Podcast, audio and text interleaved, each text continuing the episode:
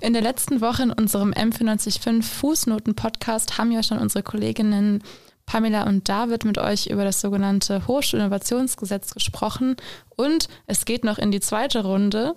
Wir sitzen hier und wir wollen mit euch nochmal über dieses Thema sprechen. Das ist nämlich so breit und wird uns noch eine Weile beschäftigen. Wir, das sind Conny und Arman. Fußnoten, der politische Nachrichtenpodcast von M945 was diese Woche zu kurz kam. Kurz gesagt geht es darum, dass das neue Hochschulinnovationsgesetz stellvertretend für das alte Hochschulgesetz und das Hochschulpersonalgesetz stehen soll. Und dabei kommen viele neue Veränderungen auf uns zu oder werden viele neue Veränderungen auf uns zukommen. Zum einen geht es um die Frage der Demokratie, wie, sie, wie sich die, diese Demokratie an den Hochschulen verändern wird durch das neue Hochschulinnovationsgesetz. Denn Klimaschutz ist mitunter das wichtigste Thema, was uns jetzt seit Jahren beschäftigt und noch viele weitere Jahre beschäftigen wird. Auf diese großen Fragen und auch noch auf ein paar andere Fragen, die zum Teil auch schon im letzten Podcast genannt wurden, haben wir nochmal gesprochen mit zwei weiteren InterviewpartnerInnen. Zum einen Anna-Maria Trinkgeld, die erste Sprecherin der LAK Bayern, der sogenannten Landesastenkonferenz und, jetzt wird spannend, mit Herrn Minister Bernd Siebler, der Minister in Bayern für Wissenschaft und Kunst, also praktisch der höchste Mann hinter diesem Gesetz, neben Markus Söder natürlich. Ähm, und das ist nochmal wahnsinnig spannend zu sehen und zu hören, auch für euch, was wir hier für Antworten erhalten haben. Im Anschluss darauf diskutieren wir einfach nochmal ganz frei Hochschulinnovationsgesetz. Was heißt das eigentlich für uns? Gut oder schlecht? Das ist letztendlich ja die Frage. Genau, und dann fangen wir auch einfach an mit dem ersten Interview mit Anna-Maria Trinkeld. Hallo Anna-Maria. Wir, wir haben uns gefragt, wie die Sachverständigenanhörung zum Hochschulinnovationsgesetz verlief. Genau, ja, am Freitag und am Samstag fand die Sachverständigenanhörung des Wissenschaftsausschusses im Bayerischen Landtag statt. Und das Thema war, wie ihr auch schon gerade gesagt habt, ähm, der Entwurf zum neuen Bayerischen Hochschulinnovationsgesetz oder auch kurz das äh, BeiHIG. Genau, und äh, für alle, die es auch jetzt gerade nicht wissen, das ist ähm, das, äh, das aktuelle Hochschulgesetz wird komplett durch das Bayerische Hochschulinnovationsgesetz äh, ersetzt. Heißt, es bleibt eigentlich nichts an Ort und Stelle. Einige Punkte fallen weg und äh, neue Punkte kommen dazu. Ja, und bei der Anhörung waren sehr viele HochschulpräsidentInnen dabei, aber auch einige Vertreter des wissenschaftlichen Mittelbaus oder auch die Frauenbeauftragten, Verdi, GW oder auch ich für die Studierenden war als, als Expertin vor Ort anwesend. Und äh, man kann auch durchaus sagen, dass die Diskussionen, die gingen ja insgesamt, glaube ich, über 16 Stunden, äh, waren sehr, sehr divers, äh, teilweise sehr spannend, haben sich auch sehr spannend entwickelt.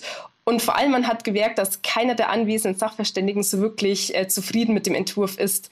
Äh, vor allem im Punkt der internen Governance, also wenn es eben darum geht, wie werden die Gremien ausgestaltet, äh, wer bekommt wie viel Mitspracherecht oder auch wie wird die Grundordnung ausgestaltet, da gingen die Meinungen zwischen den Präsidien, aber auch den weiteren, den weiteren Statusgruppen eigentlich komplett auseinander. Hochschulen sind ja bis heute Demokratien. Jeder hat ein Mitbestimmungsrecht. Da stellt sich die Frage, was würde sich denn jetzt bei dem neuen Gesetz dann ändern?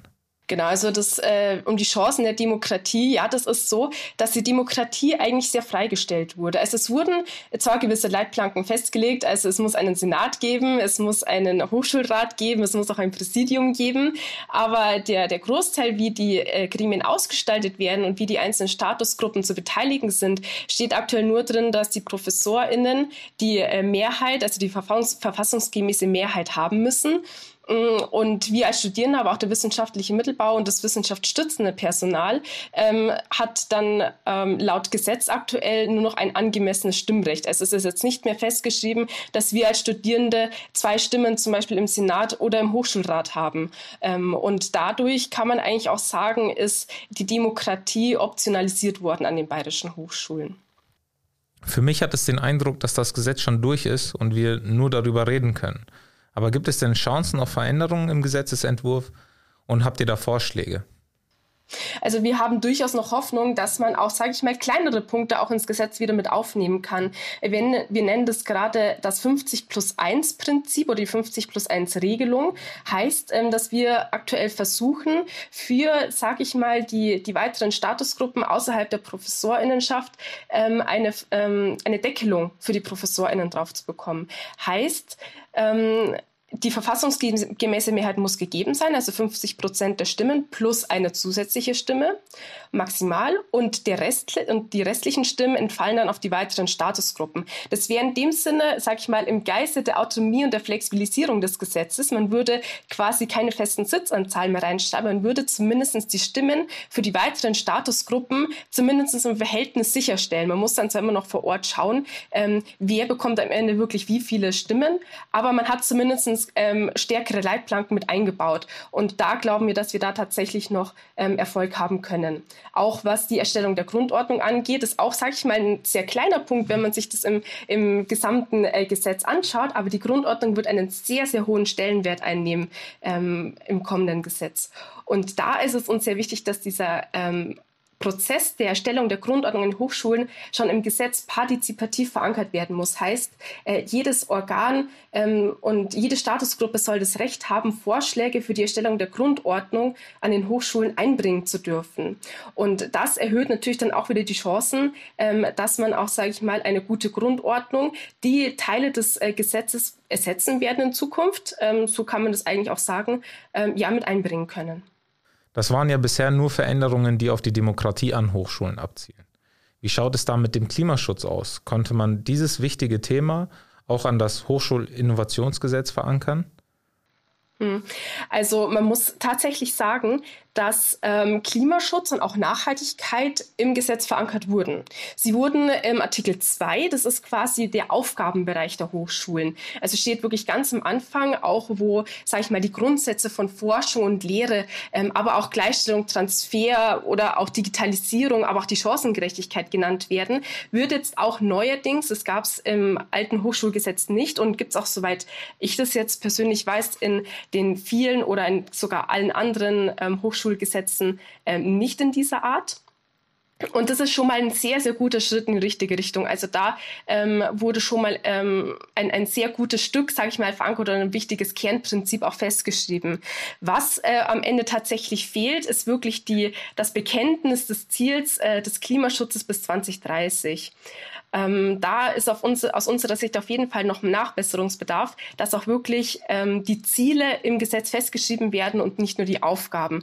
Und natürlich ähm, auch, wenn man ein bisschen weiter geht, auch ein wenig in die strukturelle Verankerung der Hochschulen reinschaut, gibt es ja jetzt auch sogenannte Gleichstellungsbeauftragten. Und da stellen wir uns vor, dass man auch äquivalent dazu einen Nachhaltigkeitsbeauftragten oder eine Nachhaltigkeitsbeauftragte ähm, dazu einsetzen kann um eben auch dem ganzen Thema auch insgesamt mehr Gewicht zu geben und äh, Vergleichbarkeiten auch zwischen den Hochschulen herstellen zu können. Es hat so ein bisschen den Anschein, als hätte die Landesregierung auf die Schnelle das Gesetz durch den Landtag peitschen wollen. Stimmt das denn so? Auf jeden Fall. Also das wird auch eines unserer zentralen Forderungen, unserer zentralen Punkte in der Stellungnahme ähm, der Landesstudierendenvertretung sein. Ähm, da werden wir verschiedene Aspekte mit reinbringen. Da werden wir verschiedene Optionen aufzeigen, wie man Klimaschutz und Nachhaltigkeit im Gesetz verankern kann. Und da werden wir auf jeden Fall ähm, mit dem Ministerium, aber auch mit dem Bayerischen Landtag ähm, näher ähm, in Gespräche treten und dann auch versuchen, näher dann auch dahingehend einwirken zu können. Also wann kann man dann von Veränderungen ausgehen? Mhm. Also man muss da tatsächlich sagen, dass der Prozess an sich schon seit dem Jahr 2019 geht. Also damals war aber noch nicht geplant, ähm, dass ähm, es eine komplette Reform geben soll des Gesetzes, sondern da war ähm, eine Novellierung angesetzt. Da haben wir uns auch verschiedene Gedanken gemacht, wie man an ein paar Stellen im Gesetz einfach ein bisschen progressiver denken kann und auch für die Zukunft denken kann. Und dann gab es ja diesen Change, nenne ich es jetzt mal, das war äh, im Jahr 2020 1990, ähm, als auch das Eckpunktepapier rausgekommen ist, da wurde dann erstmals, sag ich mal, veröffentlicht oder bekannt gemacht, dass es nicht nur eine Novellierung werden soll, also dass man einzelne Punkte des Gesetzes staubt, sondern dass das Gesetz komplett neu geschrieben wird. Und ähm, ab da haben natürlich dann alle versucht, ähm, ihre Punkte mit einzubringen, ihre Visionen auch anzubringen. Und jetzt eben auch ist der Gesetzesentwurf öffentlich gemacht worden. Wir finden uns gerade im Prozess der Verbändeanhörung. Heißt, ähm, alle Statusgruppen und Verbände, die ähm, mit dem äh, Gesetz in Berührung kommen, werden äh, vom Ministerium angefragt und man darf äh, eine schriftliche Stellungnahme einreichen. Äh, da haben wir als äh, LAG Bayern uns da schon intensiv damit beschäftigt, äh, was wir auch wirklich alles ins Gesetz reinschreiben wollen. Und sobald ähm, der äh, Prozess der Verbändeanhörung abgeschlossen ist, also ähm, die Punkte alle eingereicht wurden und auch ähm, je nachdem, wie auch das Ministerium dann übernehmen möchte, eingearbeitet wurde, geht es dann in den Landtag rein. Tatsächlich ist es auch gerade so, ähm, dass bereits im Juli schon die, äh, die Parlamentar das parlamentarische Verfahren beginnen soll. Und da stellt sich für uns jetzt die große Frage, äh, ob das wirklich realistisch ist, weil die Stellungnahmen werden sehr lang werden, die Punkte werden sehr viele werden, die die Verbände und äh, die äh, Gruppierungen auch wirklich einbringen werden. Und da erscheint uns der Juli äh, etwas zu, für zu verfrüht und da gehen wir auch mal sehr stark davon aus, dass man auch den Termin äh, voraussichtlich gar nicht halten kann und dass man eh wahrscheinlich erst nach der Sommerpause einsteigen wird. Aber das wird man sehen, ähm, wie schnell man das jetzt wirklich ähm, ja in den Landtag einbringen möchte. Habt ihr als LAK Bayern schon eine Stellungnahme zur Sachverständigenanhörung abgegeben und kann man die auch einlesen? Genau. Also es muss noch komplett durchs Parlament, man muss noch ähm, die Anhörungen im Ausschuss ähm, durchführen, man muss die ganzen Lesungen noch durchführen. Also es wird noch äh, locker ähm, bis ähm, ja nach der Sommerpause. Ähm, ich kann jetzt auch nur spekulieren, aber vermutlich ähm, November, Dezember ähm, 2021 kann man jetzt mal annehmen, so in dem Zeitraum. Ähm, wo es dann aber spannend wird, und da geht es dann auch, sage ich jetzt mal wirklich auch bei den Studierenden und Studierendenvertretung vor Ort rein, ähm, wie ich auch vorher schon gesagt habe, es wird sehr, sehr viel in der Grundordnung geregelt werden. Und äh, ich glaube, da müssen sich alle jetzt bereithalten und schon mal schauen und abklopfen, ähm, was denn die jeweilige Hochschulleitung denn vorhat, durch die neuen Freiheiten an den Hochschulen zu verändern und dass man da auch wirklich schon mal in Gespräche tritt, äh, auch mit den Präsidien, um zu schauen, ähm, ja, wo möchten denn die Studierendenvertretung Vertretung hin, wo möchten die weiteren Statusgruppen wie die wissenschaftlichen MitarbeiterInnen, aber auch die ProfessorInnen und das Wissenschaftsstützenpersonal hin, aber wo möchte auch die Hochschulleitung hin? Und ich glaube, das ähm, wird ähm, spätestens ab dem Jahr, Anfang des Jahres 2022, ein sehr spannender Prozess an den bayerischen Hochschulen werden. Und gibt es da noch irgendwas, was du unseren ZuhörerInnen mitteilen magst? Genau, also ich glaube, ich glaube, das Allerwichtigste ähm, für euch alle draußen ähm, ist es einfach, ähm, dass ihr euch wirklich informiert und dass ihr auch wirklich immer dabei bleibt und auch wirklich up to date bleibt. Ähm, was passiert da? Was passiert an meiner Hochschule? Ähm, wie entwickelt sich das dort? Redet mit euren Studierendenvertretungen vor Ort und ähm, vor allem bringt euch auch ein. Also das ist auch außerhalb des Gesetzes extrem wichtig, dass, ähm, dass wir sehr viele Personen auch brauchen, die sich ähm, für die Hochschulpolitik Politik engagieren und ähm, die sich auch für die Gestaltung des, des äh, Campuslebens und des, des äh, Lebens ähm, ja, an der Hochschule einsetzen. Und ähm, ich glaube auch tatsächlich, dass es extrem wichtig ist, dass ihr viele von euch mitnehmen und dass ihr auch uns als Landesstudierendenvertretung, aber auch euren Studierendenvertretungen vor Ort mitgibt, welche Bedenken ihr habt, ähm, wo ihr vielleicht noch Sorgen tragt, aber vielleicht auch, wo ihr ähm, Chancen seht auch darin, ähm, wo ihr in Zukunft hin möchtet. Und das sind sehr zentrale Punkte, wo wir einfach einfach immer im Austausch bleiben müssen und ähm, wo ihr auch explizit eure Meinung auf jeden Fall einbringen müsst. Gut, das war das Interview mit der Anna Maria. Und ja, genau, Conny, was hältst du denn davon? Also erstmal muss ich sagen, die Anna-Maria klingt echt super klug und kennt sich mega gut aus. Total schön von ihr zu hören, was das eigentlich letztendlich bedeutet. Man muss immer wieder feststellen, es ist eigentlich gar nicht so klar, was in der Praxis passieren wird, denn die Regierung lässt ja viel offen. Es gibt viele Öffnungsklauseln in diesem Gesetz, zum Beispiel auch mit dem Mitspracherecht. Ist die Demokratie für Studierende wirklich ausgehebelt oder nicht? In dem Gesetz steht, die Hochschulleitung kann einen angemessenen Anteil an Stimmen bestimmen.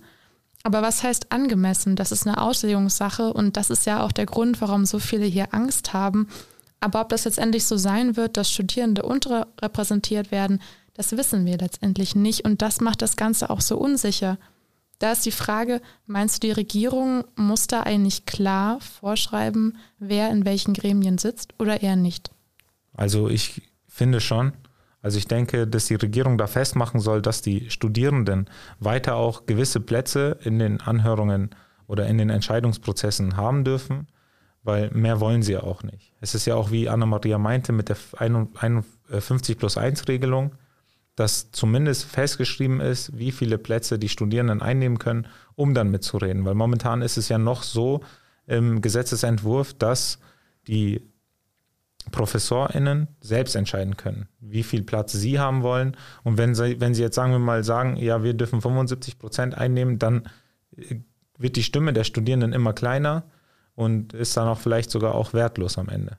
Das ist ja eigentlich auch total schwierig. Ich weiß, wir hatten davor auch ein Gespräch, wo uns jemand erklärt hat, diese Regelung bedeutet, wenn man jetzt zum Beispiel einen Landestag nimmt oder einen Bundestag, dass die Mehrheit auch über die Opposition bestimmt. Also wer da sitzt, wie viel von welcher Partei. Und wenn man das hört, das würde ja total unseren Prinzipien widersprechen. Also durchaus eine schwierige Regelung. Was ich auch spannend fand, war Anna-Marias Idee von einer sogenannten Nachhaltigkeitsbeauftragten oder Klimaschutzbeauftragten. Denn das muss man dem Gesetz zugutehalten oder dem Gesetzesentwurf. Es gibt eine Gleichstell es gibt eine Gleichstellungsbeauftragte und das ist schon mal ein großer Schritt. Die Frage ist, Nachhaltigkeit, kann man das auch personell überprüfen lassen? Denn das Gesetz verweist auf ein anderes Gesetz, nämlich das Bayerische Klimaschutzgesetz. Und hierin sollen sich ja auch schon eigentlich alle öffentlichen Instanzen bereits halten. Genau, also dass die Nachhaltigkeit und der Klimaschutz, meiner Meinung nach, dass diese schon auch, wenn es nur ein Halbsatz ist in diesem Gesetzesentwurf, ist es trotzdem irgendwie eine große Errungenschaft, die wir hier dann in Bayern haben, weil das haben wir ja nirgendwo anders an deutschen Hochschulen, wo Klimaschutz und Nachhaltigkeit, auch wenn es nur ein Halbsatz ist, erwähnt werden.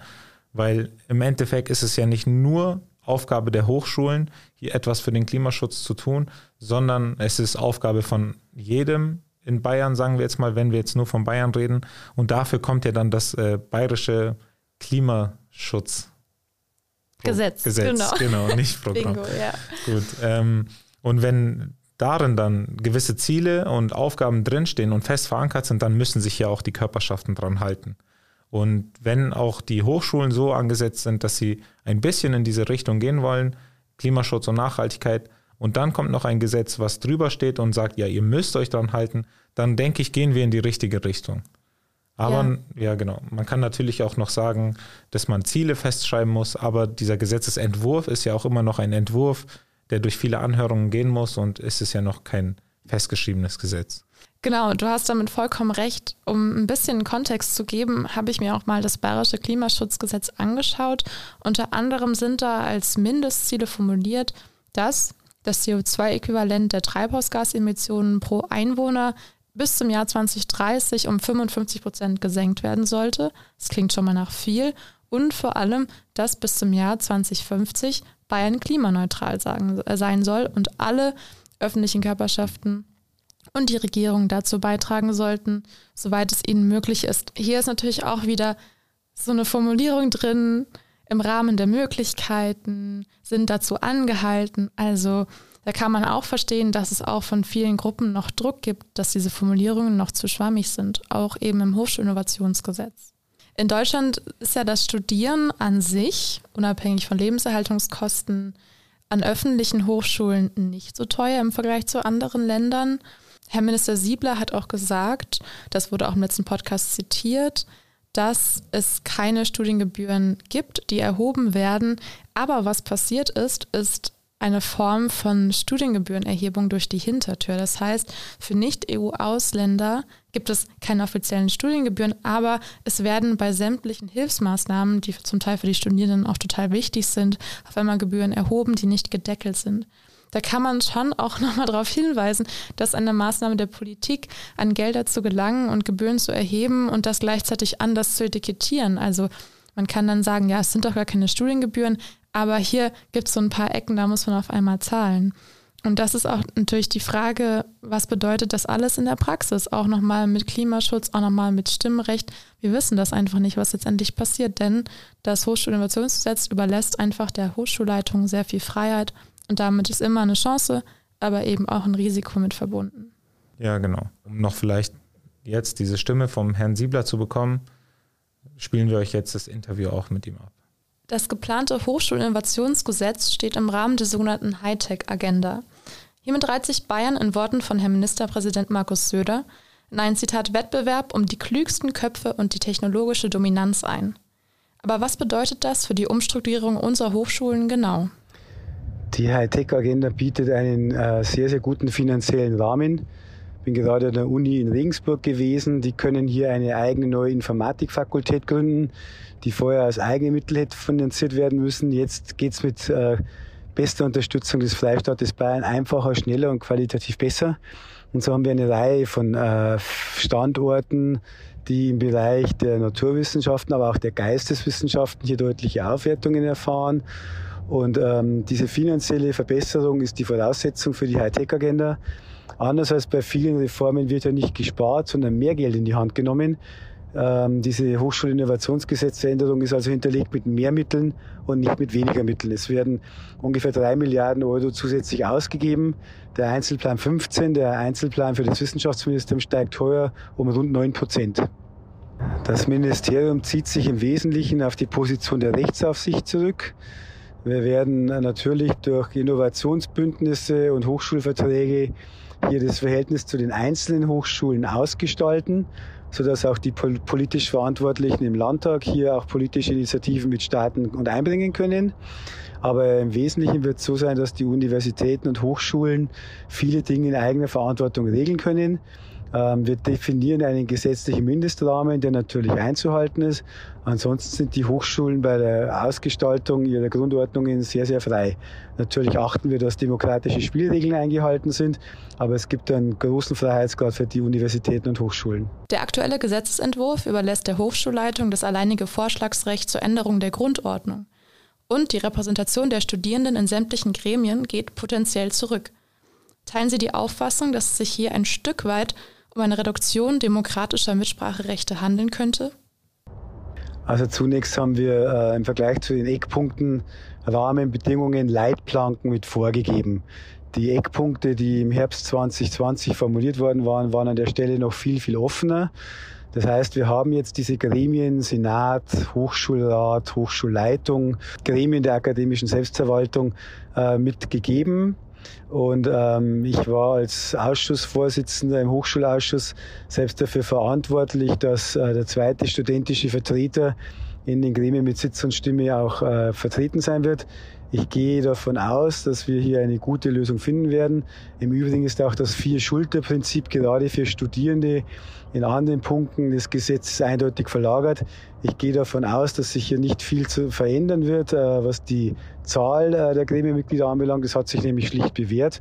Und ich werde ein waches Auge darauf haben, dass die Studierendenvertreter adäquat vertreten sein werden. Manche befürworten ja den Schritt in Richtung organisatorischer Freiheit, vor allem für eine mögliche Vermarktbarkeit von Forschung. Andere fühlen sich dadurch in ihrer Existenz potenziell bedroht. Hierbei geht es vor allem um die geisteswissenschaftlichen und sozialwissenschaftlichen Fächer. Herr Siebler, halten Sie diese Sorge für gerechtfertigt? Die Sorge der Geistes- und Sozialwissenschaften, dass zu viel Vermarktung gefordert ist, halte ich nicht für gerechtfertigt. Wir haben an dieser Stelle intensiv ähm, auch aufgepasst und das alles so formuliert, dass lediglich Ausgründungen ähm, ein Stück gestärkt werden können. Ähm, wir haben Made in Germany, wir möchten auch Make in Germany äh, mit grundlegen. Und äh, es ist vollkommen klar, dass Geisteswissenschaften, Sozialwissenschaften, Jura und Theologie das längst nicht so gut können wie BWL oder andere technische Wissenschaften. Deshalb werden wir es auch schlicht nicht verlangen und deshalb wird sich das auch in den internen Regelungen auch nicht finden. Ähm, wir möchten keine unternehmerische Hochschule, keine Hochschule, die wie ein DAX-Konzern organisiert ist. Wir möchten aber schon, dass die Dinge, die an Hochschulen erarbeitet werden, dann eben auch in die Anwendung kommen. Made in Germany und Make in Germany. Und das, denke ich, ist auch mit entsprechenden zusätzlichen Mitteln hinterlegt, dass das nicht auf Kosten der Lehre gehen wird. Inwieweit geht der aktuelle Entwurf auf die Zielsetzung der Nachhaltigkeit und den Klimaschutz ein? Halten Sie das aktuelle Ausmaß, in dem diese Problematik behandelt wird, für angemessen? Die Stichworte Nachhaltigkeit und Klimaschutz erscheinen zum ersten Mal überhaupt in einem bayerischen Hochschulgesetz. Es ist eines der ersten Fachgesetze, wenn nicht das erste Fachgesetz, wo diese Dinge mit Gesetzesstatus äh, mit definiert werden. Das ist ein wesentlicher Fortschritt. Vertiefende Regelungen können über die Grundordnungen je nach Struktur einer jeweiligen Hochschule gestaltet werden. Ich bin da sehr, sehr offen, dass weit es kommt. Zudem diskutieren wir gerade auch ein, ein weiteres bayerisches Klimagesetz. Auch da werden weitergehende Regelungen noch finden. Wir müssen es in den Gesamtzusammenhang stellen. Aber die erstmalige Nennung von Nachhaltigkeit und Klimaschutz im bayerischen Hochschulgesetz ist aus meiner Sicht ein sehr großer Fortschritt. Weitere Regelungen können in den Grundordnungen getroffen werden. Sie halten es also für angemessen, wie viel gesetzlich momentan im Sinne des Klimaschutzes für die Hochschulen festgelegt wurde. Gesetze wie ein bayerisches Klimaschutzgesetz gelten für alle. Wir haben äh, die Baumittel an, für bayerische Universitäten in den letzten drei Jahren von 400 Millionen auf 670 Millionen Euro erhöhen können. Ähm, Sanierungen, Neubauten werden selbstverständlich unter den Vorgaben der aktuellen Klimaschutzziele mit ähm, verankert sein. Und wenn Hochschulen dann noch weitergehen wollen, können sie es in der Grundregel, in der Grundordnung sehr, sehr gut regeln. Das ist die grundsätzliche Regelung von Freiheit, dass hier Universitäten einen, ein Mindestmaß äh, vorgelegt bekommen. Und wer noch mehr machen will, ist hier frei. Sie sagen also, Herr Minister Siebler, dass weitere Maßnahmen den Hochschulen freistehen. Steht Ihnen aber auch frei, diese nicht zu treffen? Ich halte es für angemessen, dass Menschen für ihre Strukturen vor Ort selber Verantwortung übernehmen, ja. Herr Siebler hat also gerade geantwortet, der Freistaat Bayern hätte in großartiger Verantwortung über kommenden Generationen etwas für uns gemacht. Ich weiß nicht, Arman, was hältst du von dem Punkt Geistes- und Sozialwissenschaften? Es hieß ja immer, die Hightech-Agenda fördert eben nur Tech, also sogenannte MINT-Fächer, und die geistes- und sozialwissenschaftlichen Fächer gehen unter. Irgendwie wirkt das doch auch so, oder? Ja, also es hat auch auf mich so gewirkt, als wir angefangen haben, uns mit diesem Thema zu beschäftigen. Aber ich muss ehrlich gesagt zugeben, über die Zeit, die jetzt vergangen ist und umso mehr ich gelesen habe und auch die Interviews, die wir geführt haben, habe ich nicht mehr so das Gefühl, dass Geistes- und Sozialwissenschaften vernachlässigt werden. Es ist eben, wie es heißt, eine High-Tech-Agenda und die kümmert sich eben um, wie du gesagt hast, diese MINT-Fächer oder MINT-Studiengänge und die ziehen eben diese positiven Aspekte das heißt, Investition und dieser unternehmerische Aspekt wird befürwortet in diesen Studiengängen. Aber dass die Geistes- und Sozialwissenschaften hier hinten ranhängen, äh, kann zwar gut sein, aber sie werden ja nicht vernachlässigt oder irgendwie runtergeschraubt. Also es wird immerhin weiterhin investiert, wie investiert wurde, vielleicht sogar ein bisschen mehr. Wie Siebler meinte, es ist irgendwie, es geht nicht darum, dass jetzt weniger investiert wird, weil Geld ist da dass das Geld im Hauptteil an die technischen äh, Fächer geht, ähm, heißt ja nicht gleichzeitig, dass dann Geistes- und Sozialwissenschaften komplett ihre Rolle verlieren. Er hat ja auch nochmal den Spruch genannt, Made in Germany, aber auch Make in Germany. Sag mal, verstehst du, was er darunter meint? Also mh, mm, nicht ganz unbedingt, weil er meint, Make in Germany, vielleicht geht es darum, dass er dann, dass die ähm, Studierenden hier äh, sich entwickeln können. Dass sie ich weiß es auch nicht. Es könnte alles ja, sein. Das klingt ein bisschen wie America First. ich fand, der Siebler klang, seine Aussagen waren so, so emotionslos, wie es nur geht. Und ob man so ähm, in, über so ein heikles Thema, natürlich Politiker sprechen immer so, und ob man auch den Worten der Politiker immer so trauen kann, was sie in Interviews oder in Pressekundgebungen sagen, äh, würde ich auch immer bezweifeln, weil wir hatten ja wie äh, im ersten Podcast besprochen, ich erwähne es jetzt einfach, da müsst ihr vielleicht nicht reinhören. Es geht halt darum, dass der Siebler viele Sachen erwähnt hat, ähm, die dann aber so im Gesetzesentwurf nicht wiedergefunden wurden.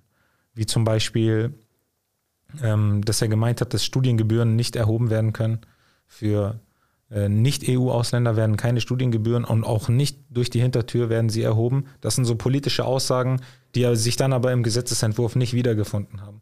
Also wenn jetzt der Siebler jetzt hier, wie in dem Interview sagt, dass, ähm, dass Geistes- und Sozialwissenschaften nicht äh, benachteiligt werden, dann ist halt die Frage, wie entwickelt sich das und wird es am Ende echt so sein? Entwicklung ist natürlich die Frage. Also klar, man kann festhalten, sie werden hier nicht runtergeschraubt, sie werden nicht irgendwie als etwas Minderwertiges behandelt, unmittelbar jetzt in diesem Gesetz. Es werden sehr viele Fördergelder bereitgestellt, vor allem eben für technische Fächer, aber auch für Geistes- und Sozialwissenschaften. Aber es ist doch ein bestimmter Fokus, der im Namen allein schon enthalten ist. Und ähm, ich denke, die Diskussion um den Stellenwert der geistes- und sozialwissenschaftlichen Fächer wird sich in den nächsten Jahren und Jahrzehnten auch immer wieder wiederholen. Ja, da werden wir sehen, wie sich das alles entwickelt. Mhm. Und wenn die Geistes- und Sozialwissenschaften wirklich benachteiligt werden, dann werden wir echt, wie du sagst, viel noch davon mitbekommen. Und das war jetzt, ähm, das war jetzt vielleicht die Sachen zu, das waren jetzt die Sachen zum, zu den Geistes- und Sozialwissenschaften. Aber du hast ja in deinem Interview auch äh, die Demokratie angesprochen. Und da war seine Antwort, ja, die Demokratie bleibt, aber ist, äh, es geht vielmehr um Freiheit. Und damit war schon seine Antwort. Genau, es geht um die Freiheit der Hochschulleitung. Und er hat aber bei mir auch nochmal extra versichert, weil ich natürlich aus dem Standpunkt einer Studierenden gesprochen habe und er hat schon gewusst, worauf ich hinaus will. Mir geht es vor allem um die Studierenden in den Gremien, dass er sich selber persönlich dafür eingesetzt hätte, dass es ein, eine zweite Studierendenvertretung in jedem Gremium gibt. Ähm, das widerspricht so ein bisschen der Information, die wir von anderen Expertinnen bekommen haben. Und ich kann nicht genau abschätzen, was jetzt in der Praxis der, die, die Tatsache sein wird. Wir haben sowohl gehört, dass es in manchen Gremien Mindestanteile gibt, in anderen werden die nicht bestimmt. Also es widerspricht sich so ein bisschen. Ja, es, es ist so, dass es sich widerspricht und das zeigt ja auch, dass, dieses, dass es ein Gesetzesentwurf ist und der noch in Anhörungen ist und der ist ja noch nicht durchs Parlament. Und deswegen sind auch Widersprüche. Das gehört halt auch dazu. Und jetzt haben wir zwar hier den Podcast, sind den am Machen, aber wir haben ja noch keine äh, fertigen Gesetzesbeschlüsse, sondern wir sind ja noch komplett im Prozess drin. Und es werden sich bestimmt auch viele Punkte ändern. Ich kann mir auch gut vorstellen, dass die äh, Studierendenvertretung es schafft, diesen Punkt von äh, Gebührenerhebung für Nicht-EU-Bürger, den aus dem Gesetzesentwurf rauszubekommen, weil das ist denen sehr wichtig. Sie wollen ja keine zwei Klassengesellschaft äh, bei den Studierenden haben. Die einen, die Gebühren zahlen müssen und die anderen, die nicht. Das ist ja in ganz, ganz vielen Ländern bereits der Fall und das ist eigentlich keine besonders schöne Sache, mehrere tausend Euro pro Semester zu zahlen, um als ausländische Studierende ähm, in England, in Amerika, in Kanada, in Singapur, sonst wo zu studieren. Das kostet wahnsinnig viel Geld. Ich meine, man kennt das in den USA natürlich auch von den AmerikanerInnen selber, die dann ihr Leben lang sogenannte Student Loans haben. Und in Deutschland ist das was wahnsinnig Schönes, dass wir eine solche Masse an Geld nicht allein für ähm, Lehrgebühren zahlen müssen. Also Lebenserhaltung ist nochmal ein ganz anderes Kapitel. Sind die deutschen Städte auch sehr unterschiedlich. Aber das ist so ein Punkt, den Deutschland auch wirklich, also die Bildungslandschaft in Deutschland ausmacht, dass es diese Gebühren an sich nicht gibt. Und da wird ja auch immer weiter darum gekämpft, dass das auch nicht eingeführt wird. Ich weiß noch, vor ein paar Jahren war wieder so ein Streit um Studierenden- oder Studentengebühren der auch wieder dann zugunsten der Studierenden auch beiseite gelegt wurde. Also ich glaube, das ist ein Gut, das bei uns ähm, so hoch steht und dass es auch noch eine Weile bleiben wird, aber das dann eben ausländischen Studierenden aufzuhängen, das wäre ja auch nicht fair. Ja, genau. Und ich kann mir auch vorstellen, dass dieser Punkt auch noch bearbeitet wird. Und wie du schon sagst, dass es hier gebührenfrei ist, das Studieren und äh, sich weiterzubilden, das ist schon was sehr Schönes und das muss man auch anerkennen dass es nun mal so ist.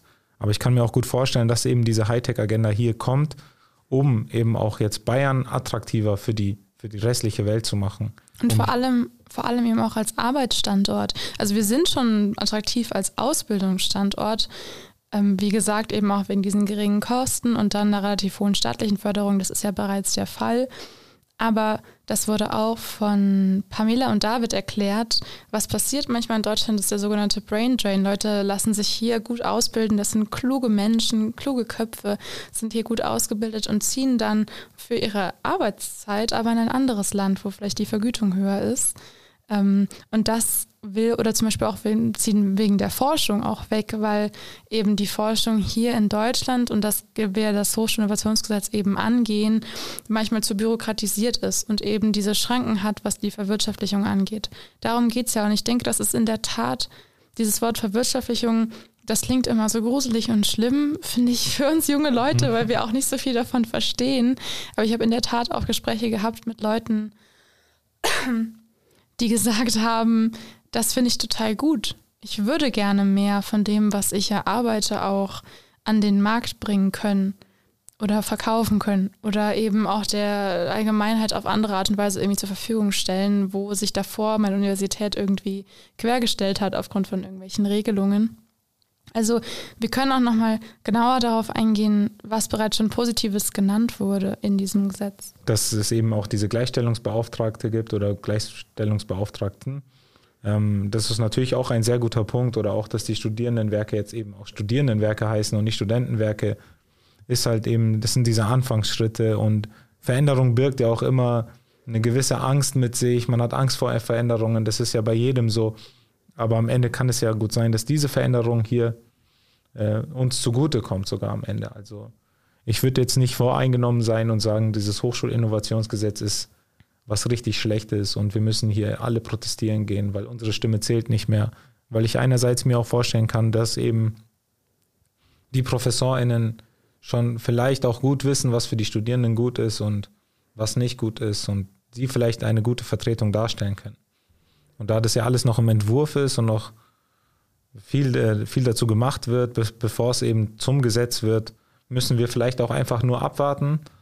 Und heute findet zum Beispiel von der CSU, von der Landtagsfraktion CSU, das ist ja mit Abstand die größte Fraktion im Bayerischen Landtag, die machen da auch nochmal eine öffentliche Anhörung, für die man sich registrieren kann ähm, die nochmal die Inhalte des BIHIC, also dem Bayerischen Hochschulinnovationsgesetz, präsentieren. Ich denke, in, Informationen zu dem gerade, wo das geht, ist auf jeden Fall das Wichtigste. Wie gesagt, es ist ein Gesetz, was viele Freiheiten lässt.